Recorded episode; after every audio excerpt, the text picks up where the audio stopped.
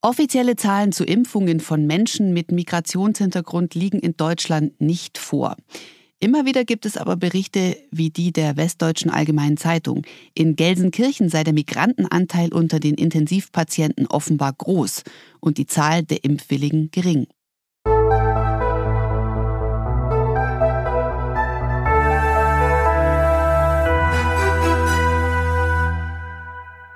Hallo, schön, dass Sie heute mit dabei sind, um zusammen mit mir die Ärmel hochzukrempeln. Heute ist Donnerstag, der 6. Mai. Mein Name ist Caro Matzko und ich freue mich auch heute wieder darauf, für Sie und euch die aktuell wichtigen Fragen zur Corona-Schutzimpfung zu stellen. Und zwar heute an Düsen Tekal, Journalistin und Gründerin der Bildungsinitiative German Dream. Außerdem ist Frau Tekal Botschafterin der aktuellen Impfkampagne und engagiert sich für mehrsprachige Aufklärungsangebote, damit alle Menschen die Chance haben, sich über das Coronavirus und die Schutzimpfungen zu informieren. Es gab viel zu lesen in letzter Zeit. Die Stuttgarter Nachrichten berichten von mehr Migranten auf Covid-Intensivstationen. Hausärzte in Duisburg beobachten Impfskepsis bei Migranten, schreibt die Watz. Und der Deutschlandfunk fragt, muss die Impfkampagne Menschen mit Migrationshintergrund besser ansprechen? Also viele, viele sensible Fragen, über die ich jetzt mit Düsen Tekal sprechen werde, denn ich bin jetzt per App mit ihr verbunden. Guten Tag, Frau Tekal. Schönen guten Tag. Frau Teckerl, in vielen Medienberichten ist die Rede von 40, 50, 60, manchmal sogar 90 Prozent Anteil von Menschen mit Migrationshintergrund auf den Intensivstationen. Dabei gibt es ja eigentlich gar keine offiziellen Statistiken zur Herkunft von Patientinnen und Patienten in Krankenhäusern. Woher kommen denn diese Zahlen? Ja, da sprechen Sie natürlich einen der wichtigsten Punkte an, dass es genau diese Zahlen sind, die man schlussendlich gerade perspektivisch auch mal erheben müsste. Da die Krankenhäuser, wie Sie sagen, die Herkunft oder die Muttersprache ihrer Patientinnen nicht erheben, handelt es sich um nicht belastbare Zahlen. Der Chef des Robert-Koch-Instituts, Lothar Wieler zum Beispiel, sagte, dass auf den Intensivstationen deutlich mehr als 50 Prozent Migranten liegen würden, stellte aber klar, dass es sich bei dieser Äußerung um Überlegungen und keine abschließenden Feststellungen handelt. In den Medien kamen in den vergangenen Wochen immer wieder Intensivmediziner zu Wort, die von auffällig vielen Menschen mit Migrationshintergrund gesprochen haben. Aber auch Studien aus mehreren OECD-Ländern zeigen, dass Zugewanderte ein mindestens doppelt so hohes Infektionsrisiko wie im Inland Geborene haben. Das heißt, wir können es drehen und wenden, wie wir wollen. Um es mal zu konkretisieren, es gibt eine erhöhte Zahl, das sind die Erfahrungswerte auch der Intensivmediziner, das ist die Lebensrealität in vielen Krankenhäusern. Und ich glaube, dass die Tabuisierung, um die es sich am Anfang gehandelt hat, auch mit zum Problem beigetragen hat. Deswegen ist, glaube ich, die wichtigste Voraussetzung erstmal dass wir diese Herausforderungen haben und dass es nicht nur in Deutschland, sondern weltweit so ist, dass Menschen, ähm, die ärmer sind, ähm, sozusagen eine soziale Frage, wo auch viele Menschen dabei sind, die Migrationshintergrund haben, ähm, häufiger betroffen sind. Und darüber müssen wir natürlich reden, um auch Lösungswege zu ermitteln. Ich tue mir immer schwer mit diesem Begriff Migrationshintergrund. Ab, ab wann hat man denn einen? Was heißt das in diesem Zusammenhang? Ja, das ist tatsächlich eine Gretchenfrage, weil ich glaube, viele Menschen, die Sie fragen würden, ähm, ob sie selber ähm, sich als Deutsche mit Migrationshintergrund definieren würden, äh, würden das verneinen. Und das hat eben ganz viel damit zu tun, dass dieses Wort sehr sperrig ist. Ich kann es gerne mal einordnen. Das Statistische Bundesamt definiert eine Person mit Migrationshintergrund so, dass sie selbst oder mindestens ein Elternteil nicht mit deutscher Staatsangehörigkeit Wirklichkeit geboren wurde. Da wir uns aber nicht auf offizielle Zahlen berufen können, sondern nur auf einzelne Schätzungen von Ärzten, bei denen nicht der tatsächliche Background der Patientin überprüft wurde, ist davon auszugehen, dass bei den Schätzungen das Bestehen eines Migrationshintergrundes nur angenommen wurde, zum Beispiel wegen einer anderen Muttersprache. Und dass so häufig Menschen mit Zuwanderungsgeschichte auch äh, in den Krankenhäusern gelandet sind, hat natürlich auch mit der sozialen Komponente zu tun, weil viele von ihnen in eng begrenzten Räumen leben, weil sie Pflegeberufen nachgehen, weil sie auf öffentliche Verkehrsmittel angewiesen sind. In dem Sinne macht äh, der Virus sozusagen ungleich, denn es ist natürlich so, dass Menschen, die aus ähm, sozial prekäreren Verhältnissen kommen, eher davon betroffen sind. Und so erklärt sich natürlich auch die Zahl. Mhm. Das heißt also, es hat am Ende sind wir alle Patientinnen und Patienten. Das hat jetzt nichts mit dem Migrationshintergrund zu tun, sondern ist eine soziale Frage, haben Sie gesagt. Hat denn die Religionszugehörigkeit, spielt die da irgendwie eine Rolle? Die Religionszugehörigkeit spielt insofern eine Rolle, dass natürlich andere Formen von Verschwörungsideologien und Fake News zustande kommen, wie beispielsweise das Gerücht, das harte Gerücht, was sich teilweise in vielen Milieus hält, dass Schweinefleisch und Gelatine beispielsweise in dem Impfstoff ist, dass er ähm, unfruchtbar macht, dass er nicht halal ist. Und ähm, das sind natürlich alles Themen, die können wir so wegwischen. Oder wir setzen uns eben damit auseinander und versuchen, diesen ähm, ja, Fake News auf den Grund zu gehen. Wenn wir zum Beispiel nach England gucken, da hat sozusagen die ähm, Pandemiebekämpfung von vornherein auch mit der Einbindung von Imamen stattgefunden. Man hat Menschen aus den Milieus sozusagen mit eingebunden, vor denen die Gesellschaft auch Respekt hat, ähm, wo sie auch Argumente nachvollzieht. Und das waren sogenannte Mittler, Übersetzer. Das hat ja alles nicht stattgefunden bei uns und das hat vor allem auch damit zu tun, dass das Thema Einwanderungsgesellschaft, Menschen mit Zuwanderungsgeschichte, dass wir da tatsächlich noch in den Kinderschuhen stecken, was sehr, sehr schade ist. Das merken wir auch daran, dass wir dort eben keine Zahlen haben, dass wir die ganze Zeit damit beschäftigt sind, können wir das ausdrücken oder nicht? Wie können wir das sozusagen beschreiben, ohne Gefahr zu laufen, dass wir stigmatisieren?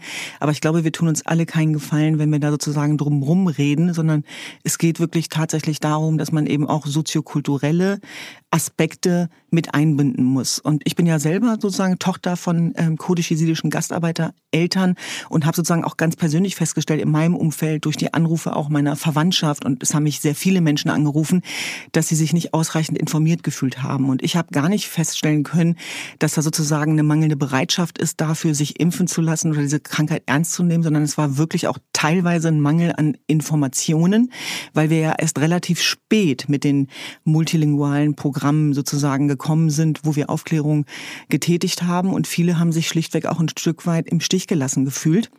Und ich glaube, da ging es ganz vielen so. Und ich glaube, auch grundsätzlich ist es wichtig, auch nochmal sich zu vergegenwärtigen, dass wir es generell gerade auch mit einer Spaltung der Gesellschaft zu tun haben, mit einer Politisierung und Ideologisierung dieser Pandemie. Bist du dafür, bist du dagegen? Also ein sehr dichotomes Weltbild, was damit einhergeht. Das merken wir auch an den Corona-Leugner-Demos, wo ich wenig Menschen mit Zuwanderungsgeschichte angetroffen habe, ehrlicherweise.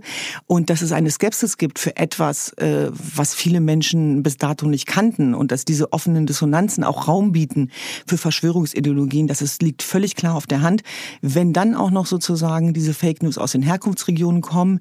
Wenn ein Mangel an Informationen da ist, dann ähm, erfahren solche Ideologien natürlich auch Hochkonjunktur. Also wir sehen, es ist ein sehr sensibles Thema. Es steckt eigentlich alles drin, was diese Gesellschaft hier in diesem Land auch gerade umtreibt. Jetzt exerzieren wir es einfach mal von vorne bis hinten durch, dass wir es genau verstehen. Wo und wieso stecken sich diese Menschen eigentlich an? Woran liegt es? Also ich glaube, diese Frage kann man wirklich nicht nur reduzieren auf die Menschen mit Zuwanderungsgeschichte, sondern das ist eine grundsätzliche Frage, die wir stellen müssen. Und da gibt's ja nun mal unterschiedliche Wege. Und natürlich gibt es einen Unterschied, weil äh, viele Familien mit Zuwanderungsgeschichte kollektivistisch geprägt sind und nicht individuell, weil es einfach mehrere Menschen sind, die in eng begrenzten Wohnräumen leben. Und ich finde, das kann man konkretisieren beispielsweise auch an den Zahlen in Köln, dass wir beispielsweise in Köln-Korweiler Inzidenzfälle hatten von 520 und in Köln-Hahnwald, ein Villenviertel, ähm, geradezu null. Das hat natürlich damit zu tun, dass man sich in Köln-Hahnwald es auch leisten kann, sich aus dem Weg zu gehen. Das kannst du in Köln-Korweiler nur bedingt, wenn du in einem Hochhaus wohnst, äh, wo du auf den Aufzug angewiesen bist.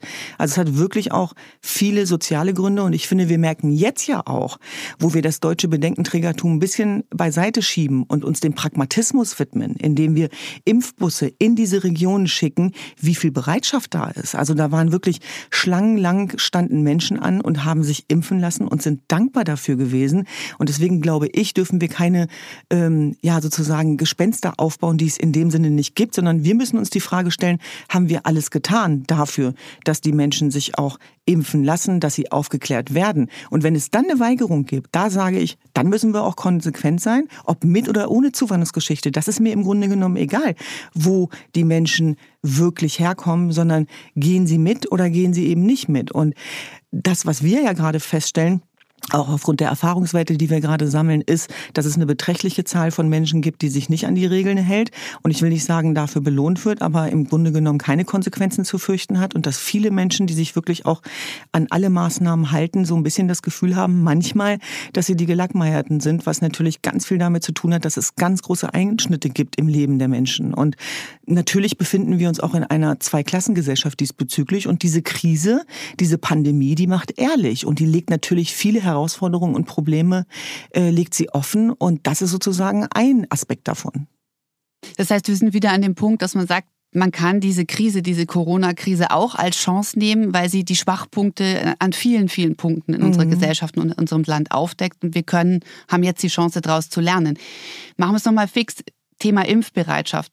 Das Landesamt Schleswig-Holstein für Zuwanderer und Flüchtlinge versucht für mehr Impfbereitschaft zu werben, aber de facto bis zum 15. April hatten sich lediglich 42 Prozent der Impfberechtigten für eine Corona-Schutzimpfung entschieden.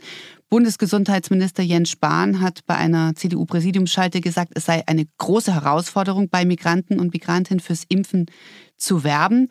Ähm, aber wie sehen Sie das jetzt? Gibt es tatsächlich eine geringere Impfbereitschaft bei Bevölkerungsgruppen mit Migrationshintergrund, wie es heißt? Oder liegt es einfach daran, dass mangelnde Aufklärung besteht? Also das fände ich in der Form tatsächlich zu pauschal. Also gerade auch wenn wir es jetzt mal vergleichen mit den Inzidenzfällen in Sachsen oder in Thüringen, da gibt es wenige Migranten und trotzdem haben wir da hohe Zahlen. Also ich möchte nochmal sozusagen darauf hinweisen, dass es keine Frage ist der Herkunft, sondern eine soziale Frage und dass ich zumindest, was mein persönliches Umfeld angeht und Netzwerke, und das ist wirklich riesengroß und da sind sehr viele Menschen mit Zuwanderungsgeschichte, weil ich selber Zuwanderungsgeschichte habe, dass ich das so nicht bestätigen kann. Nichtsdestotrotz glaube ich, dass es ziemlich am Anfang der Krise vielleicht auch ein mangelndes Gefühl dafür gab, wie gefährlich dieser Virus tatsächlich ist. Und dass ich auch glaube, dass in sozusagen kollektivistischen Familien ähm, auf Abstand zu verzichten, auf seine Liebsten zu verzichten, schwieriger ist als in individualisierten Gesellschaften wofür die Menschen, die aus kinderreichen Familien kommen, wo es auch eine Zuwanderungsgeschichte gibt, bitter und böse bezahlen mussten. Das zeigen uns die Zahlen, das zeigen uns die Todesfälle. Und äh, ich glaube, dass es da sozusagen durch diesen Schock auch äh, zu einem Realitätscheck gekommen ist. Also wie gesagt, mit traurigen Folgen. Aber ausschließlich die Schuld dann da bei den Menschen zu suchen, die davon betroffen sind, das halte ich für zu ähm, ja einseitig. Und wie gesagt, es gibt diese Studien eben auch weltweit, dass die Menschen, die am ärmsten sind, am häufigsten davon betroffen sind. Gucken Sie in die USA, da waren es auch die Schwarzen, die am häufigsten davon betroffen waren. Und die waren. Latinos, ja. Und die Latinos. Und deswegen, äh, es, es steht oft der Vorwurf im Raum des, des Rassismus, der Stigmatisierung. Und ich finde, es gibt nichts Rassistischeres, als Menschen sterben zu lassen. Also insofern ist es ganz wichtig, äh, dass wir diese Problemanalyse vornehmen. Dazu gehört natürlich die Enttabuisierung, darüber zu reden, warum so viele Menschen, die auf den Intensivstationen landen, ähm, Zuwanderungsgeschichte haben und dann eben nach Lösungsansätzen auch zu suchen. Und im Grunde genommen ist es ganz einfach. Das gilt sowohl äh, für die Milieus, wo wir Parallelstrukturen haben. Und ich sage es nochmal, diese Parallelstrukturen haben wir nicht nur in Köln-Korweiler, die haben wir auch in den neuen Bundesländern, dass da, wo zu wenig ähm, Verantwortung übernommen wird, wo wir zu wenig reingehen, wo wir zu wenig konfrontieren und fordern, auch das, glaube ich, macht unseren Rechtsstaat aus und macht ihn wehrhaft und macht ihn stark, dass dort natürlich ähm, diejenigen ähm, ja, das Zepter in der Hand haben, die diese Fake News verbreiten. Und wir leben im Moment mhm. in Zeiten von Fake News. Ähm, gucken Sie sich das ähm, ganze ja, Drama, würde ich fast sagen, um AstraZeneca an und die Impfstoffe, die dann ja letztlich alle liegen geblieben sind. Das hatte ganz klar was mit einer Fake News-Kampagne zu tun, die auch gesteuert war. Mhm. Jetzt haben Sie schon äh, die, äh, die Impfteams, die mobilen angesprochen in Köln-Chorweiler. Ähm, die sind, äh, also einem sogenannten Problemstadtteil, die sind dorthin gegangen äh, in dieser Woche und der Andrang war riesig. Äh, auch in Mannheim, Hochstedt habe ich gesehen, ebenfalls ein sogenannter sozialer Brennpunkt, sind seit Montag den dritten, fünften mobile Impfteams unterwegs. Ähm, interessant ist, dort wird ungeachtet der Priorisierungsregeln geimpft, weil dort eben, wie Sie sagen, die Menschen äh, kollektivistisch geprägt sind. Das heißt, sie leben eng zusammen und arbeiten in Berufen, die man nicht im Homeoffice erledigen kann. Gibt natürlich auch gleich wieder einen Impfneid. Also würden mhm. Sie solche Aktionen weiter befürworten oder mhm. wirft das wieder ganz neue Fragen der Impfpriorisierung und Gerechtigkeit auf? Ne Also ich glaube, wir haben selten in einer Zeit gelebt, wo so viel beobachtet wird, gewertet wird, geschämt wird, policed wird. Und das Thema soziale Gerechtigkeit ist die Gretchenfrage. Insbesondere in dieser Pandemie, wo natürlich auch eine Competition stattfindet dahingehend, wer wird wann, wie, aus welchen Gründen priorisiert. Ist das fair? Ist das gerecht? Und diese Frage ist deswegen so wichtig oder auch diese Einordnung, weil es zeigt, was für eine Riesenverantwortung auch ähm, Akteure der Zivilgesellschaft, aber eben auch politische Entscheidungsträger haben, damit dieses Gift der Spaltung sozusagen keinen Zugang findet.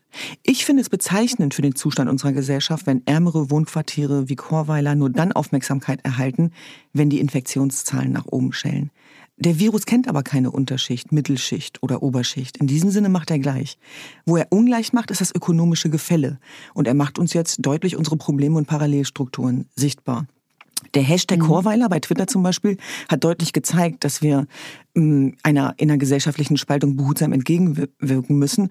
Und wir sollten nicht alles nur unter Impfneid und ähm, Stigmata verbuchen, sondern ähm, auch den Schmerz der Menschen ernst nehmen. Denn es geht ja wirklich darum, dass viele äh, Menschen da draußen auch Angst haben, äh, um sich selber, aber vor allem eben auch um ihre Liebsten. Aber ich denke, wir sollten es ausgerechnet den Menschen gönnen, die Jobs verrichten, die wir gar nicht machen wollen. Ja, mhm. also es wurden ähm, ja auch keine Impfdosen der Prio-Gruppen genommen, sondern Reserven. Und die Frage ist ja, wonach richtet sich eine Priorisierung, wenn nicht nach den Inzidenzfällen?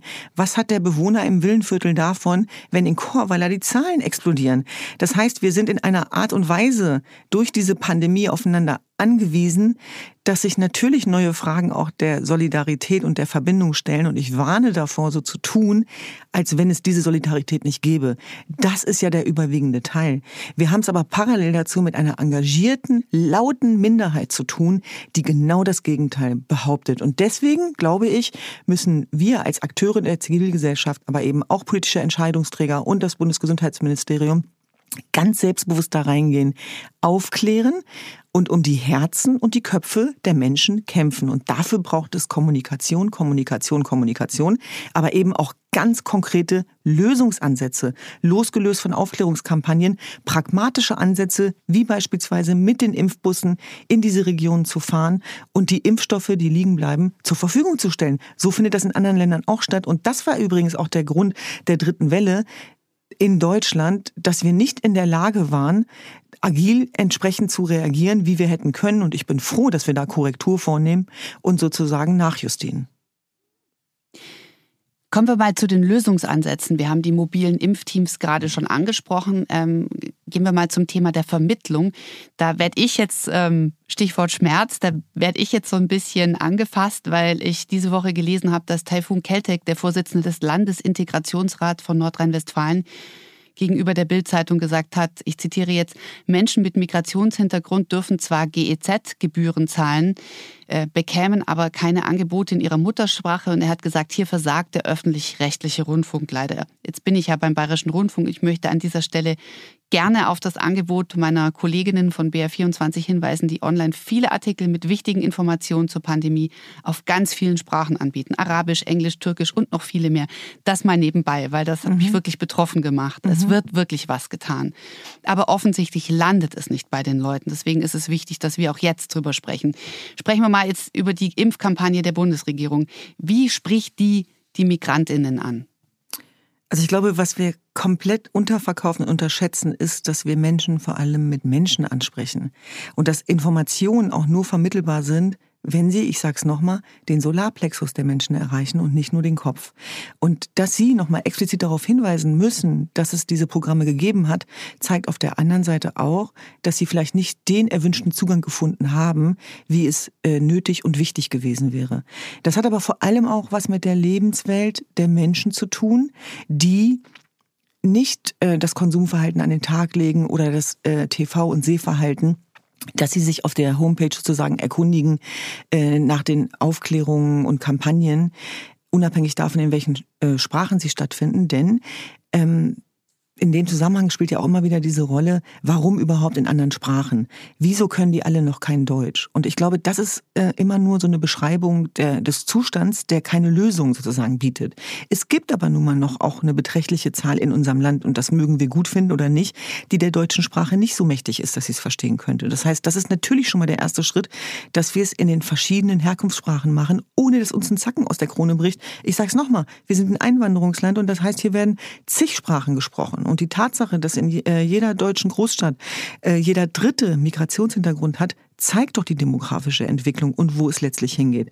In die Lebenswirklichkeit der Menschen zu gehen, heißt aber nicht, wie von einigen Politikern vorgeschlagen, Flugblätter zu verteilen. Denn meistens ist es so, dass die Menschen, die die deutsche Sprache nicht beherrschen, auch nicht lesen und schreiben können. Wir haben eine äh, Analphabetenrate, die sozusagen dazu führt, dass diese Informationen nicht ankommen. Und deswegen glaube ich, ist es ganz wichtig, dass wir Übersetzer im wahrsten Sinne des Wortes, die selber aus diesen Kulturkreisen kommen, in diese Familien schicken. Und dann muss man halt einfach mal in diese Hochhäuser gehen. Dann muss man mal an der Tür klingeln. Dann muss man mal Aufklärungsarbeit leisten. Und das ist ja etwas, wo ich auch eine Kritik übe, wo ich eben immer wieder sage, wir sind 82 Millionen Menschen in diesem Land. Was hätte das auch ähm, parallel dazu für eine Bindekraft, wenn wir all diese Menschen mit einbinden würden. Ich kenne so viele Menschen auch aus unserem Netzwerk über die German Dream Bildungsinitiative, die lichterloh brennen von beiden Seiten und fragen, was kann ich tun?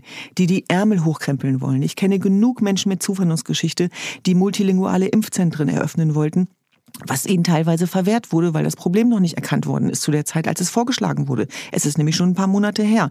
Das heißt, es geht darum, wie wir diese Potenziale der Menschen, die wir haben, die Selbstwirksamkeit, der Call to Action, die Politisierung der Gesellschaft in einem positiven Sinne, wie wir das sinnstiftend einsetzen, um die Menschen aufzuklären, um zu sensibilisieren, um Impfbereitschaft zu generieren. Wenn wir dem Genüge geleistet haben, dann können wir uns ja immer noch beschweren. Aber mein Eindruck ist, dass da noch sehr viel Platz nach oben ist. Und trotzdem sage ich, am Ende geht es natürlich um die Selbstverantwortung jedes einzelnen Individuums, ob mit oder ohne Zuwanderungsgeschichte.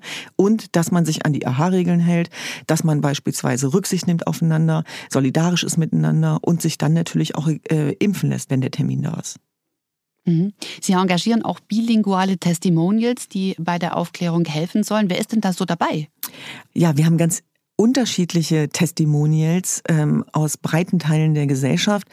Und ähm, ich muss jetzt gerade automatisch natürlich auch an die ähm, Kampagne und Maßnahme denken mit äh, Uschi Glas und Günther Jauch, die ja auch breit äh, gefächert war und geschaltet wurde, über die ich mich sehr gefreut habe, mir aber gleichzeitig die Frage gestellt habe, welche Gesellschaft soll das abbilden? Fragezeichen dahingehend, dass wir natürlich auch Vertreter aus der Zivilgesellschaft haben, die noch mit dazugehören. Deswegen ist es, glaube ich, ganz wichtig, dass man das eine nicht gegen das andere aufwiegelt und dass wir so tolle Persönlichkeiten wie Uschi Glas, die ja seit Jahrzehnten auch schon sozial engagiert ist, was viele gar nicht wissen, auf die eine Seite setzen, aber vielleicht Menschen wie Nalan Sipa, die auch ähm, als Botschafterin für German Dream und das BMG äh, die Aufklärungskampagne in Türkisch macht, äh, zu Wort kommen lassen. Nalan Sipa, eine Journalistin, eine Deutsche, türkisch-kurdischer Herkunft, die seit Beginn der Corona-Pandemie ehrenamtlich ähm, mit ähm, ganz geringen finanziellen Mitteln immer wieder von Anfang an, ich würde fast sagen, Regierungsarbeit geleistet hat, indem sie wirklich alle Maßnahmen übersetzt hat, wirklich in Millimeterarbeit ins Türkische übersetzt hat, Videos produziert hat, das immer wieder geteilt hat. Ähm, wir haben aber auch ähm, beispielsweise Schauspieler dabei, wir haben Sportler dabei, ähm, die viele Menschen kennen, also wo Jugendliche das Gefühl haben, die finde ich toll und ich glaube, es ist ganz wichtig, dass wir Menschen zu Wort kommen lassen, die mit denen sich auch die Jugendlichen da draußen identifizieren können und wo sie auch mitgehen. Und dadurch entsteht Vertrauen. Also ich glaube, dieser Vertrauensverlust, mit dem wir gerade generell zu tun haben, hat auch mit Entkopplungsprozessen zu tun, wo sich viele Menschen da draußen fragen, was hat das mit meiner Lebensrealität und meinen hiesigen Problemen zu tun? Und in dem Moment. Sie haben jetzt gerade die, Entschuldigung, Sie haben mhm. gerade die Jugendlichen immer sehr in den Fokus genommen. Ähm, sind die nicht besonders wichtig, dass die unter Umständen auch ihren Eltern, die vielleicht nicht so gut Deutsch können, das dann erklären und mhm die Eltern wiederum aufklären? Mhm. Also den Jugendlichen kommt eigentlich die wichtigste Aufgabe zuteil als Bindeglied. Ähm, die Kinder von Gastarbeitern, die ihre Eltern nicht zu Behörden begleiten mussten in ihren ersten Jahren, werfen den ersten Stein. Also ich kenne es nicht anders. Ich habe ja selber zehn Geschwister und wir sind elf Kinder zu Hause und wir haben unsere Eltern immer zu Behörden begleitet, zu Ärzten begleitet. Wir haben sogar unsere eigenen Elternabende übersetzt. Also so sieht die Lebensrealität aus.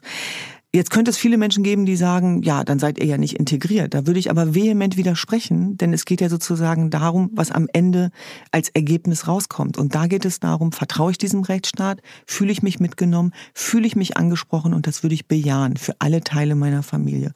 Und ähnlich ist es mhm. jetzt bei der Corona-Pandemie, deswegen nenne ich dieses, dieses Beispiel, dass natürlich die Kinder mit türkisch, arabisch, kurdischen Wurzeln, dass denen jetzt eine ganz wichtige Rolle zuteil wird und das findet schon längst statt.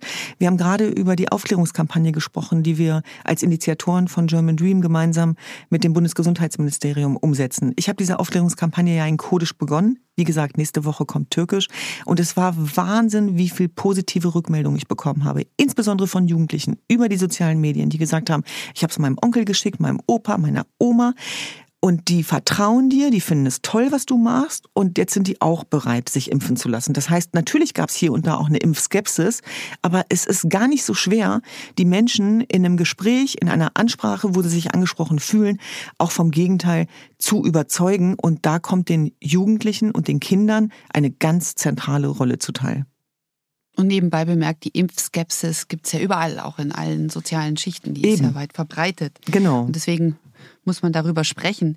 Ähm, ich habe dieser Tage auch die wirklich sehr traurige Geschichte gehört, dass äh, ein Kind seiner Mutter erklären musste, ähm, dass sie jetzt von den Ärztinnen und Ärzten im Krankenhaus ins künstliche Koma versetzt wird. Also da haben wir ja auch schon eine Sprachbarriere. Wie könnte man denn da in den Kliniken ansetzen und helfen? Also ich glaube, was sich viel zu wenige klar machen, ist ja, was bedeutet das denn am Ende konkret, wenn ähm, die liebsten Angehörigen an dieser Krankheit versterben. Und ich weiß aus meinem engsten Umfeld, dass ähm, eine sehr, sehr gute Freundin von mir beide Elternteile innerhalb weniger Tagen ähm, an der Corona-Krankheit verloren hat.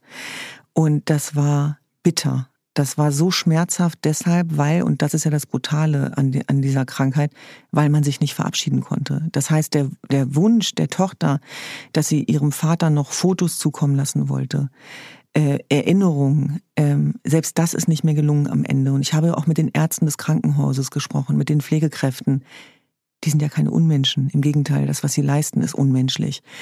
Und Sie haben auch mir, mir gesagt, was sollen wir denn tun? Wir können hier niemanden reinlassen. Wir, wir können hier keine Regeln brechen. Wir wissen selber, dass es bitter ist. Wir haben diesen Vater jetzt auf Morphium gesetzt. Der wird es wahrscheinlich nicht schaffen. Und dies, das sind die Geschichten, die wir viel zu wenig erzählen, was das wirklich dann wenn am Ende alles zu spät ist, wirklich für Konsequenzen hat. Und wir reden hier von einem Vater, der acht Kinder hatte, der, der das gewohnt war, mit seinen Kindern, mit seiner Frau im Austausch zu sein und dann so bitter, so einsam, so alleine sterben zu müssen. Und er hat noch nicht mal erfahren, dass seine Frau auch gestorben ist. Ähm, das ist natürlich hart. Und genau das gilt es ja zu verhindern. Ich glaube, all das, was wir tun, machen wir ja nicht, weil wir Langeweile haben, sondern weil es darum geht, zu verhindern, dass Menschen sterben müssen, weil sie sich äh, nicht genug aufgeklärt gefühlt haben oder weil sie sich geweigert haben oder weil sie skeptisch waren. Die Gründe sind im Grunde genommen egal. Aber es geht darum, dass wir unser Bestmögliches dafür leisten, dass die Menschen eben auch gesund bleiben. Und ähm, deswegen glaube ich, dass der nächste wichtige Schritt die Sensibilisierung des Impfens ist. Und ich möchte mir gar nicht ausmalen, wie wir hätten leben müssen, wenn dieser Impfstoff nicht entwickelt worden wäre. Und da frage ich mich manchmal, und das ist gar nicht böse gemeint, geht's uns zu gut? Also ich empfinde auch die ein oder andere Debatte tatsächlich als Luxusdebatte, wo ich mir mich daran erinnere, wenn ich zum Beispiel an unsere Frauenhäuser denke im Irak. Ja, die würden sich wünschen, geimpft zu werden, beispielsweise. Und von dem Virus kann man nicht fliehen. Davon sind wir alle weltweit betroffen. Und im Vergleich, äh, trotz aller Herausforderungen und Unzulänglichkeiten, stehen wir immer noch sehr gut da in Deutschland. Sie moderieren unter anderem im Rahmen der Impfkampagne äh, das Format Faktenlage auch auf Kurdisch. Äh, wir haben vorhin schon kurz über Fake News gesprochen und über Falschinformationen rund um die Corona-Schutzimpfung. Ähm, welche Fake News sind da denn besonders hartnäckig, die sich halten?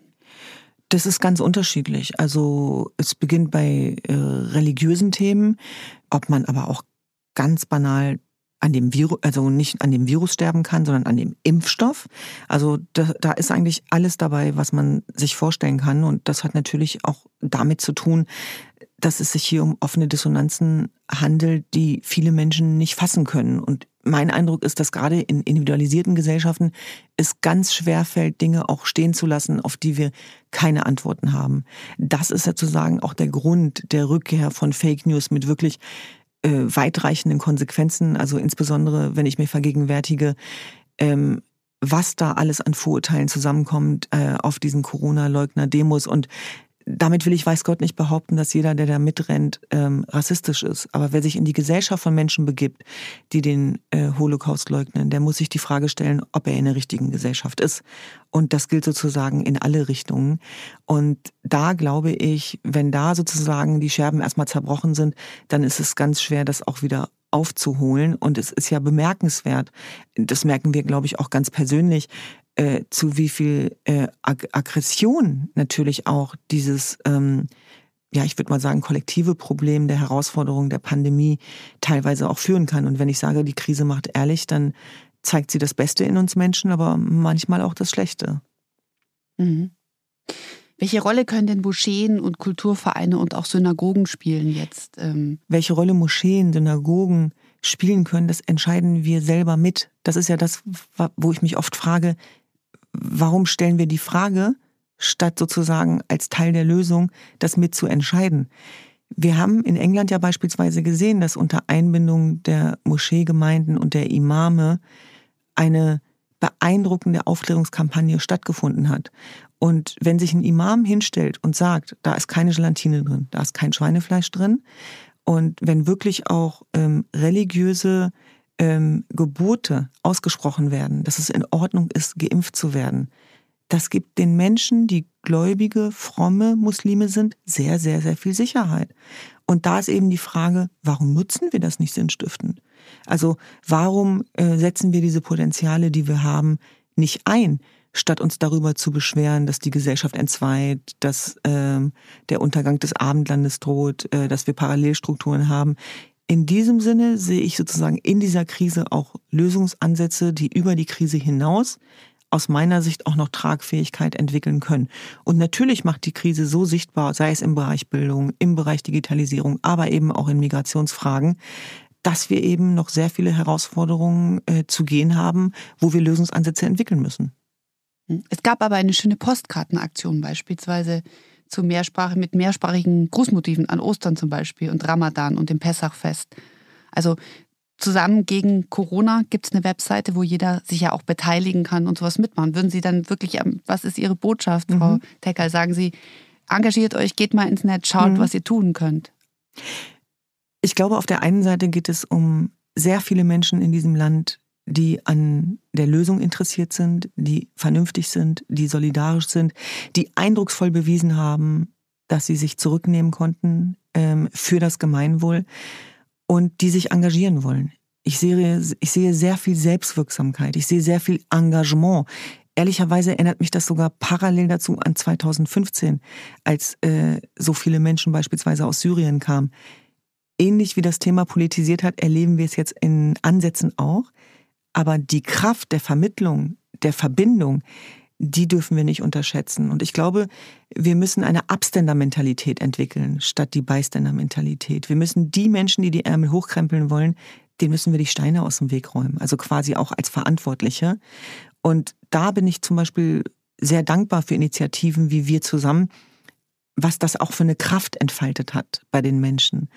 Und ich glaube, in dem Moment, wo wir jemanden ganz konkret ansprechen und an sein Verantwortungsbewusstsein appellieren, kenne ich wenige, die sich dem weigern würden. Ich glaube, das schlimmste Gefühl für die Menschen da draußen ist, wenn sie sich überflüssig fühlen. Dadurch entsteht auch übrigens Frust.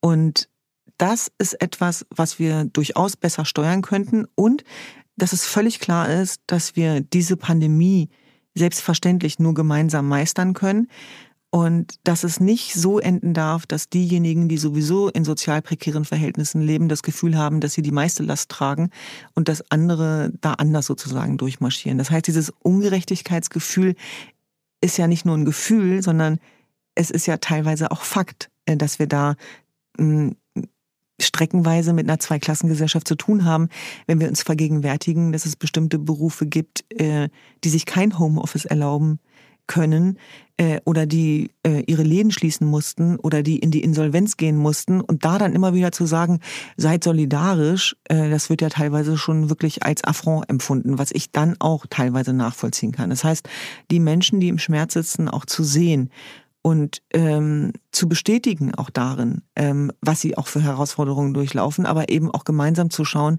wie man Lösungswege generieren kann. Hm. Haben Sie einen ganz konkreten Tipp, Frau Teckel, wenn jetzt jemand dieses Gespräch, das wir gerade führen, gehört hat und sagt, ich möchte was tun? Wohin kann er sich wenden? Also ich würde mich natürlich als Gründerin einer Bildungsinitiative German Dream wahnsinnig freuen, äh, wenn sich junge, engagierte Menschen bei uns bewerben als Wertebotschafter. Wir machen ja auch diese Aufklärungskampagne mit dem Bundesgesundheitsministerium, weil wir das Gefühl hatten, dass wir hier eine Lücke schließen können, wo es einen großen Bedarf gibt. Und es geht darum, dass wir gerade wirklich hunderte virtuelle Wertedialoge durchführen mit großartigen Persönlichkeiten zu den Themen Corona-Pandemie, Antisemitismus, Rassismus, Islamismus, Sexismus. Es gibt so viele Themen und wir müssen den Menschen, insbesondere den jungen Menschen, auf Augenhöhe begegnen und wir müssen in den Austausch gehen. Und äh, ich finde, wir müssen auch ähm, für dieses Land einstehen mit, mit all den Fehlern, die dazugehören, aber eben auch äh, sowas wie einen Verbindungsmoment zu schaffen. Und wir merken, dass wir einen identitätsstiftender Ort geworden sind, weil wir an Lösungen interessiert sind, an Positivität, an dem Verbindenden, an dem Heilenden. Denn es gibt, wie gesagt, Menschen, die im Schmerz sitzen. Und das ist im Übrigen das Gegenteil von Kämpfen und Verlieren, von Schwarz oder Weiß, von unten und oben. Und das heißt nicht, dass ich das Leben irgendwie schöner reden will, als es ist. Aber es ist ein besseres Gefühl, ins Handeln zu kommen, als das Gefühl zu haben, ohnmächtig zu sein. Und, und ich glaube, diese Kraft, die können wir auch äh, in breiten Flächen nochmal ganz anders entfachen. Und deswegen bin ich sehr dankbar, dass wir über sehr kurze Dienstwege auch äh, das Bundesgesundheitsministerium ähm, dafür gewinnen konnten, auch für diese Aufklärungskampagne. Ähm, das macht auch Eindruck bei den Menschen da draußen, wenn sie das Gefühl haben, oh, wir werden ja doch gesehen, wir werden ja doch berücksichtigt, wir können ja wirklich was tun. Und insofern würde ich mich natürlich freuen, wenn der ein oder die ein oder andere äh, sich mal bei uns melden würde bei äh, www.germandream.de. Glauben Sie denn, dass es ein Zurück zu dem, was wir normal nannten, wieder geben wird? Ja, die Frage ist ja immer, was ist normal und ist es wirklich das Ziel, normal zu sein? Also für jemanden wie mich, die äh, auch gemeinsam mit meinen Schwestern das Wort anders irgendwie auch so ähm, geprägt und implementiert hat, äh, ist normal für mich nicht der Zustand, den ich erreichen will.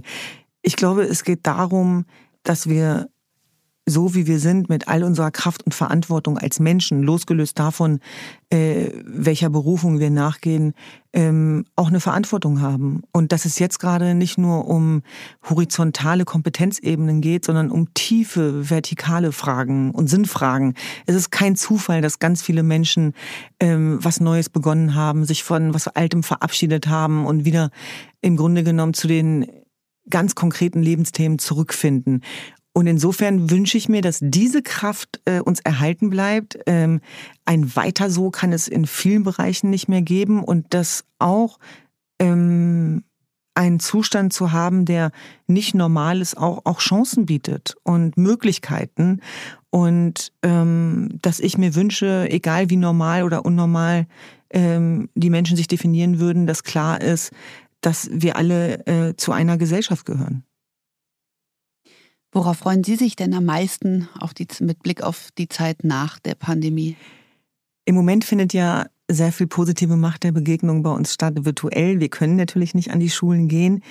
Ich freue mich darauf, äh, viele Herzensmenschen wieder persönlich zu treffen.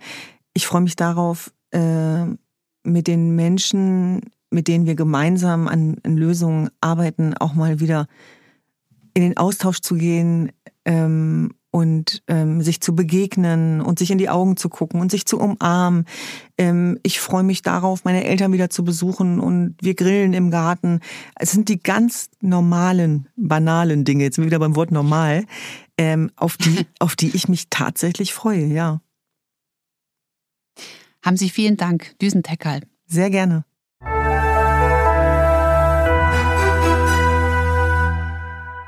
Liebe Hörerinnen und Hörer, vielen Dank fürs Zuhören. Damit Sie und ihr die nächste Folge dieses Podcasts nicht verpasst, könnt ihr ihn ganz einfach abonnieren auf der Podcast-Plattform Ihrer und eurer Wahl. Und ich freue mich, wenn Sie, wenn ihr wieder dabei seid. Bis zum nächsten Mal.